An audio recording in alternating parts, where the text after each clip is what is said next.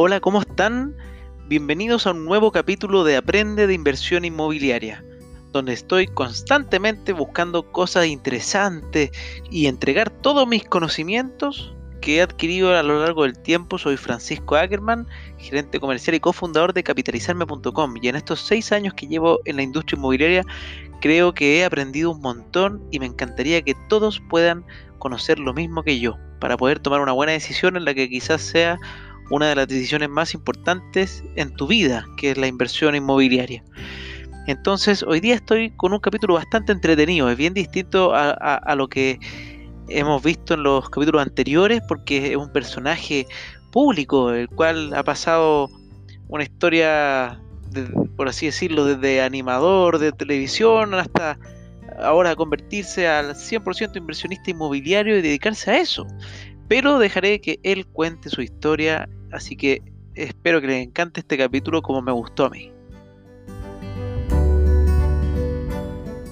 Por eso hoy día estamos en un capítulo con un personaje que quizás has visto antes, si es que no, él se va a presentar, que es un inversionista y nos va a contar su experiencia desde el punto de vista inmobiliario, cómo le fue y qué es lo que ha hecho. Estamos con Pablo Chilling. ¿Cómo estás, Pablo?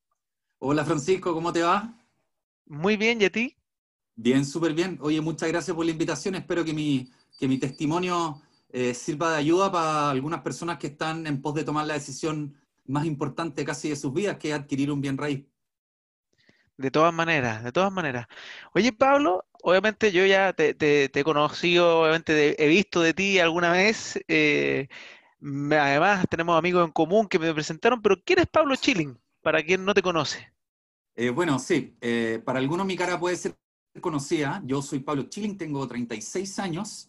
Entre el año 2005 y el 2015 trabajé en televisión, bueno, participé en diversas cosas, en matinales, fui notero, animador, también eh, participé en tres reality, así que me autodenomino un chico reality también. Eh, no, no, lo digo de manera peyorativa, sino que para mí también fueron experiencias y aprendizaje. Yo invierto en el negocio inmobiliario desde hace casi 11 años. Mira. Eh, soy administrador de empresas, yo tengo un diplomado en desarrollo de nuevos negocios y emprendimiento corporativo.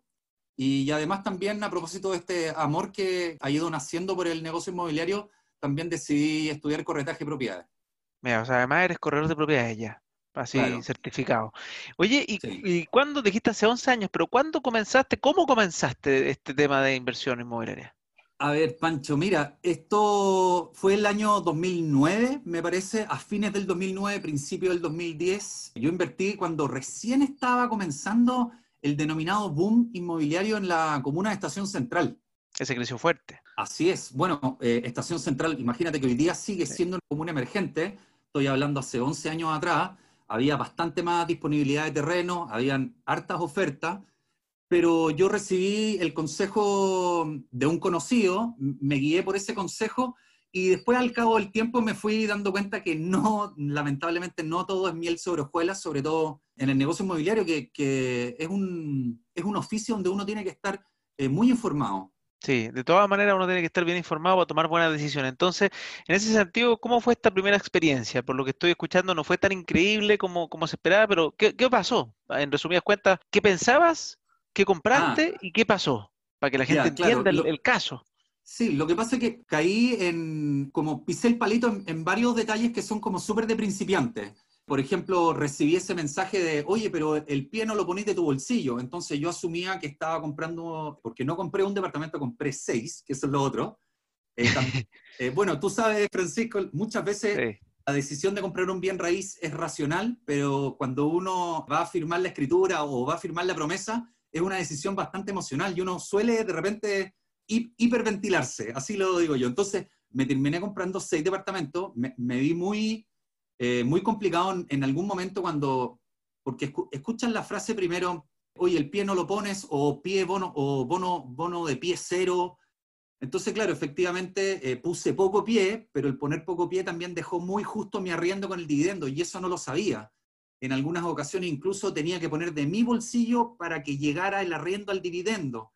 Eh, y en tu cabeza esto te iba a generar una mensaje mensualmente segura. O sea, es que lo primero que te dicen, y esos son los eslogans que yo siento que hacen súper mal, el departamento se paga solo, los bienes raíces son una inversión que haces hoy día y no te preocupas nunca más el resto de tu vida. Eso es mentira. Nada, como todos sabemos, nada es mágico, hay que de verdad trabajar harto, hay que también eh, escuchar buenos consejos.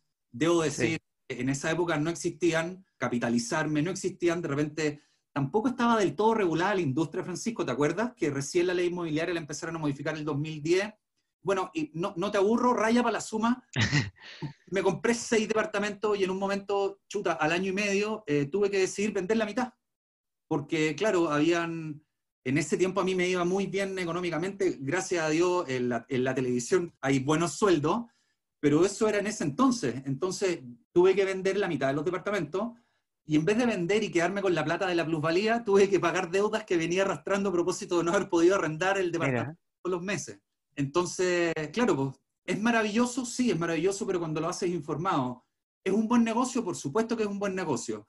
Y yo también pisé el palito cuando eh, me di cuenta al cabo de un año que no tiene tanto que ver con la cantidad de propiedades que uno tenga, sino que con la rentabilidad que esas propiedades arrojen. Y eso era lo que yo más o menos no tenía muy claro. Y por supuesto, como te digo... O sea, tú te fuiste a lo más barato posible probablemente, al, clásico, oye, se paga solo, no pagas pie y además mira qué barato que está. Corre, es que eso es, y, y aparte que la persona que me aconsejó me hizo sentir y me hizo creer que era un tremendo ofertón y yo nunca realicé como el estudio acabado del sector, de haberme informado con otras personas, a lo mejor haber ido a la competencia y haber evaluado, pero no, yo simplemente escuché a un amigo, sentí que era una buena oportunidad y como te digo, me interesé por dos, después crecieron a cuatro y terminé... y terminaste con seis. Claro, y claro, los primeros tres, cuatro meses eh, el dividendo lo paga uno, entonces se empezó a hacer difícil esta carga financiera y claro, como te digo, al año y medio tuve que, tuve que vender la mitad, de, entre comillas, de, mi patrimonio. Mira, y el, y, espérate, el dividendo lo pagaste tú. ¿Por, qué pasó eso? Porque normalmente también ahí hay un, tip para quien no sabe. Normalmente parte de las cosas que uno tiene que fijarse es la demanda de arriendo. Y debiese ser que se arrienden rápidamente, a menos que haya un problema como hoy día el COVID, que quizás no se pueden entregar los departamentos, pero en una época normal tu departamento te lo entregan y debes estar arrendado en menos de un mes. ¿Por qué tuviste que Correcto. cuatro meses sin arrendo? Es que claro, efectivamente no fueron todos los arrendos consecutivos. ¿A qué me refiero? Los departamentos, como eran baratos, eran de pocos metros cuadrados y un departamento de pocos metros cuadrados o unipersonal, por así decirlo, tienen mucha rotación. Entonces, claro, efectivamente, los primeros meses no logré arrendarlos inmediatamente y los que arrendé a los tres o cuatro meses ya estaban vacantes nuevamente porque en el sector o en el mismo edificio habían otros más baratos, otros que el arrendo era más barato porque no tenían estacionamiento. Eso es otro, otro detalle, por ejemplo, que hay muchas personas que de repente preguntan, ¿conviene con estacionamiento o conviene sin estacionamiento? ¿Conviene con bodega o sin bodega? Fíjate que que nada es tan literal, porque depende de... que depende, depende de la demanda de la gente que vive en ese sector. Del, perfil. Y del, tipo, además. Fíjate que yo compré en Estación Central y todo el mundo decía, uy, Estación Central, al lado de la autopista, súper buena ubicación, pero yo tenía un metro a 14 cuadras. Entonces yo algunos departamentos, para que fueran más baratos todavía, lo compré sin estacionamiento. Y eso hizo que me costó arrendarlo precisamente porque habían personas que como tenían la locomoción muy lejos, no les quedaba otra que comprarse una moto o un auto o, andar en taxi. Entonces, no era, terminó siendo no la mejor inversión. Mira, súper importante. ¿A cuánto estaba del metro? El metro cuadrado compré ahí a 45. No, ¿a, cuánto estaba de, la estación de metro el, edificio? Ah, a, a 14 cuadras. Sí, pues de 14 cuadras, a ojo nuestro, por ejemplo, mi recomendación es que no supere el kilómetro de distancia. 14 cuadras ya es una, es una caminata te das cuenta que si no hubiésemos conocido el año 2010 probablemente habría invertido de otra forma. Sí, seguramente. Igual siempre se puede volver a invertir. O, sea, siempre. Yo, yo por eso también eh, nunca desistí, porque muchas personas después a lo mejor de mi primera experiencia se habrían desmotivado. Y no, pues yo al contrario, yo como me di cuenta que a lo mejor no hice las cosas del todo bien, tenía tiempo para enmendar y también tenía tiempo para asesorarme mejor, para recibir mejores consejos y sobre todo de verdad, cuando alguien te dice, esta es una oportunidad, uno igual tiene que dudar, uno igual tiene que dudar, uno de repente la palabra oportunidad siente, siente que es casi tirar y abrazarse, y no, las oportunidades no, no solo, no siempre son así. No, y de hecho siempre hay oportunidades, solamente que uno tiene que estar listo y tomarla cuando está listo.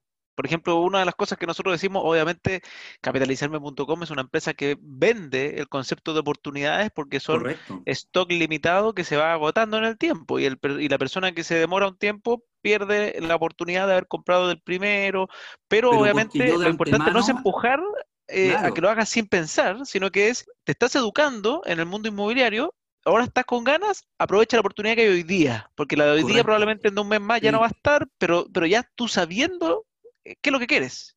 Es, eso es súper importante, Francisco, también, y, y porque precisamente la ventaja de capitalizarme el gran valor es la oportunidad, porque ustedes hicieron el estudio previo y ustedes antes determinaron por qué tiene buena ubicación, por qué es un proyecto atractivo, la, la accesibilidad, la rotación del mercado. Ese, ese, estudio previo lo hacen ustedes y después uno como cliente, al, al recibir esta, esta oportunidad, de verdad uno, uno tienda a invertir bastante más tranquilo, pues Francisco. Porque a mí... Y tú como, como corredor, porque obviamente eh, yo, yo, sé que nuestra empresa hace esto, pero me gustaría saber cómo lo haces tú como persona independiente que compras propiedades, para que la gente pueda replicar quizás tus pasos, porque muchas veces hay gente que no quiere invertir a través de un broker, que es muy válido, ¿cómo lo tiene que hacer por su cuenta? Si tú le, le dieras tus consejos a un amigo de, oye, quiero empezar a, invertir en propiedades, ¿qué tengo que hacer? O sea, lo primero es tratar de determinar un sector o un lugar no tiene por qué ser la misma comuna, pero determinar por lo menos el espacio físico donde uno quiere invertir. Determinando ese espacio físico donde uno va a invertir o quiere invertir, inmediatamente hacer un pequeño estudio acabado del perfil del cliente o el perfil del arrendatario. Por otra Perfecto.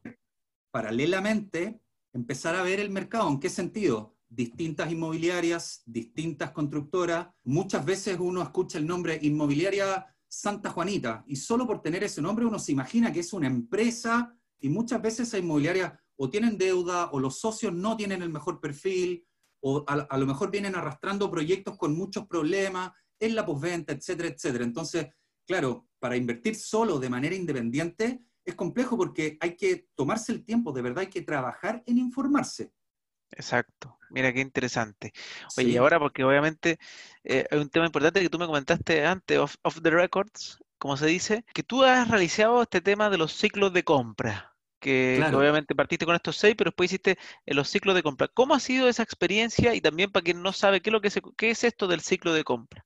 El, el, ciclo de compra finalmente es como, como el comprar un bien raíz es una decisión económica y financiera. ¿Qué quiere decir económica? Que tiene que ver con tu capacidad de ahorro o con tu capacidad económica de poder aportar al pie o aportar a la propiedad. Y la otra es la capacidad financiera. La capacidad financiera tiene que ver con tu estado de situación financiero, que es con la capacidad que tu persona es de sujeto de crédito o no. Es decir, para los bancos, ¿eres sujeto de crédito? Es decir, si tú pones el 10, el 5, el 15 o el 20 del pie, ¿el banco es capaz de financiarte el resto? Esa es la capacidad financiera de una persona.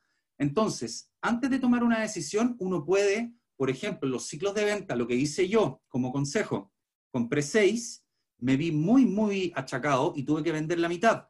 Y cuando tenía estas, estas tres propiedades que, entre comillas, me permitían gestionarlas mejor, administrarlas mejor y que fueran más... ¿Y las prepagaste un poco? El, es que no, no, tuve oportunidad de prepagar porque tampoco me quedé con tanta plusvalía, porque como te digo, el famoso bono pie terminó siendo un crédito de consumo por ese 5%. Entonces, hay que prepagar parte de ese consumo. Igual hice algo de caja, debo reconocerlo. Y con esa poquita caja que hice, proyecté mi endeudamiento y proyecté la inversión. ¿En qué sentido? Elegí un proyecto que tuviese de plazo 36 meses, por ejemplo, 3, 3 años. Entonces eso me permitía inmediatamente saber que en tres años más mi capacidad financiera tiene que estar robusta y estable para que el banco me preste la plata. Además, mi capacidad económica tiene que estar robusta y estable para yo poder durante la construcción ir pagando en módicas cuotas el pie.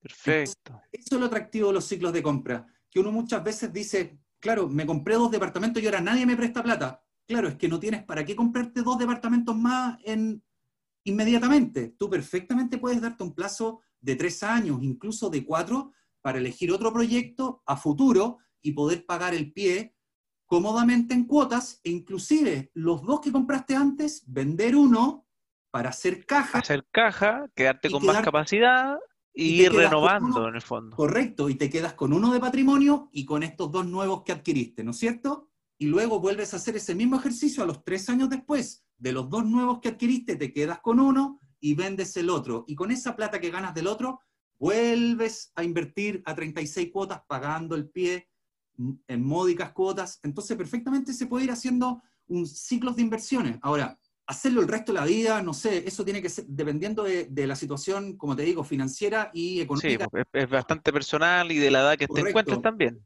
Obvio, pero si lo analizamos así fríamente hoy día, de los instrumentos de inversión y de ahorro, los bienes raíces deben ser los que tienen más alta rentabilidad. Nos damos cuenta, sobre todo ahora en las épocas, en esta época de pandemia, donde la mayoría de los rubros están por el suelo. Fíjate que sí, acá bajó, pero bajó no tanto. Bajó un 10% el arriendo. Y porque fíjate que el departamento es tuyo y es tu patrimonio. Eso también es una deuda buena para el banco. Es distinto estar endeudado en bienes raíces con el sistema financiero que estar en un auto de consumo porque te fuiste de vacaciones a Miami o porque decidiste ir a Perú, recorrer Machu Picchu, qué sé yo. Es, es distinta la deuda. O sea, financieramente uno es más sano si invierte en bienes raíces, obvio.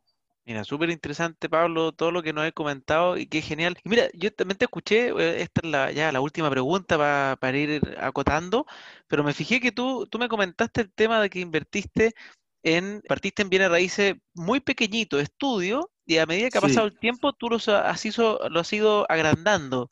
¿Qué es lo que ha sido tu experiencia en este sentido? ¿Por qué lo hiciste? Es, eso es precisamente cuando, cuando me fui dando cuenta de esto que mencionábamos recién, que son los ciclos de compra donde tú vas escogiendo proyectos y en vez de comprar, como hice yo, tres, cuatro departamentos de una, compras solamente dos, pero simplemente tú sabes que destinas uno para que quede de patrimonio y otro para poder venderlo. Entonces eso te permite, por ejemplo, al cabo de dos o tres años, si tu primera inversión fue un departamento de 1000 UF, supongamos, y tú pusiste 10% de pie, tú al banco le debes 900 UFs y tú eres dueño de 100. Cuando vendes esas propiedades, vas a ganar la plusvalía y los dividendos que le pagaste al banco. Por supuesto, parte del dividendo, una va a capital y lo otro va a intereses. Independiente de eso, si el departamento lo tuviste arrendado, es probable que cuando vendas al cabo de 12 meses o 18 meses, igual recaudes algo por los dividendos pagados. Y con esa plata, en vez de invertir en unidades de la misma tipología, de la misma envergadura, tú decides dar un pie más adelante y dices, si mis primeras dos propiedades fueron de 1000 UFs, y obtuve ganancia, ahora en dos o tres años más yo voy a invertir en un departamento de 1.500 UFs. Y así perfectamente puedes ir haciendo el ciclo de inversiones y comenzar con propiedades muy baratas y luego terminando con un patrimonio de propiedades de gran envergadura y de, por supuesto, mucha más rentabilidad. Mira, qué, qué interesante, súper interesante. Bueno, no, te voy a preguntar cuántas propiedades tienes, porque me imagino que esos son datos algo personales. aparte que yo con el tiempo después me, me fui dando cuenta que no tiene que ver con la cantidad, sino que con la rentabilidad. Ya, rentabilidad, que me imagino que es un, mundo de factores entre la calidad, el tipo de apartamento, la ubicación, hay un montón de cosas. Por Pero súper bien. Bueno, un poco lo que me ha ido pasando a mí, yo estoy partiendo, partí con uno pequeñito en la Florida, después me cambié ahora unos dos más grandes en San Miguel, y estoy ahí haciendo un, crecimiento. Y San Miguel, obviamente, una comuna que tiene más, más estable, han parecido en verdad, depende del sector, pero e, este es un sector de San Miguel que, que tiene mucha estabilidad. Por ejemplo, hoy día con, con todo lo que es el, coronavirus, no he tenido ni siquiera un problema con los arrendatarios ni nada. Y, yo está, y obviamente uno puede estar dispuesto a, pensar en, que si ocurre algo, eh, tener que apechugar, pero no, no ha sido el caso porque justamente son barrios donde el arrendatario son arrendatarios profesionales, todo súper bien documentado. Uno cuando invierte desde, como digo yo, vas a tener resultados desde. Entonces la gente que apunta a lo más barato, que al bono, que a todos los premios posibles, probablemente va a ser, va a ser el sector donde arrienda el desde del sector. El perfil del arrendatario va a ser desde. Tú lo acabas de decir. esa es la, la, la gran diferencia. Oye, Francisco, y hay otra cosa también, por ejemplo, cuando, cuando uno de, de, repente analiza una propiedad barata, una propiedad cara, también, ojo, hay que, tener, hay que tener cuidado sobre todo con las tipologías, porque muchas veces una propiedad puede ser barata porque cuesta 2.000 UF, pero esas 2.000 UF pueden ser perfectamente, qué sé yo, 25 metros cuadrados. Entonces, también hay que fijarse en eso, que uno de repente escucha solo el valor final y ni siquiera se fija en la tipología, si tiene bodega. El metraje, nada. De, detalles. Oye, Francisco, y te hago una pregunta, además de las de San Miguel. ¿Cómo han andado los otros arrendatarios? No, el otro fue súper bueno porque me, me preocupé que fuera un sector también, eh, cerca del Metro Mirador, al lado de un mall, fue súper bueno. Pero esa ya la vendí. Ahí nunca Ah. tuve problema. Eso sí, Ya. se me echó a perder la cocina, pero son cosas que pasan en el camino, que también es importante tener claro que existen costos, que esto no es mágico. Sí, Tuve que cambiarla yo, obviamente, y, y nada, aparte de eso, ni un problema. Siempre estuvo arrendada y todo. Y ahora pasé a estos de San Miguel, que son de dos dormitorios, son más grandes, empecé a hacer otro aumentaste, tipo la- de arri- aumentaste los metros cuadrados, cambiaste Exacto, aumenté los metros cuadrados, tengo la los arriendos que tengo libres de impuestos son más grandes también, porque como vendí el otro Mira. que me generaba 250, estos me generan 350 cada uno. Ah, Entonces, y, como y entran en el beneficio del DFL2. entran en el beneficio del DFL2. Ya, Entonces. Un montón de beneficios tributarios, eventualmente eso o voy a, estoy viendo si compro más o eso lo hago un recambio más adelante para quedar con unos más grandes. Entonces, como decía, estoy viendo todavía eh, qué camino sigo, porque son dos caminos, el Sí. multiedificio, multidepartamentos o que se crezcan los dos, en el El- fondo. correcto. Bueno, y si correcto, pudiera ir a to- todas, pero no, no me daba. Sí, sí. pero eso, Sí. eso todavía no puedo.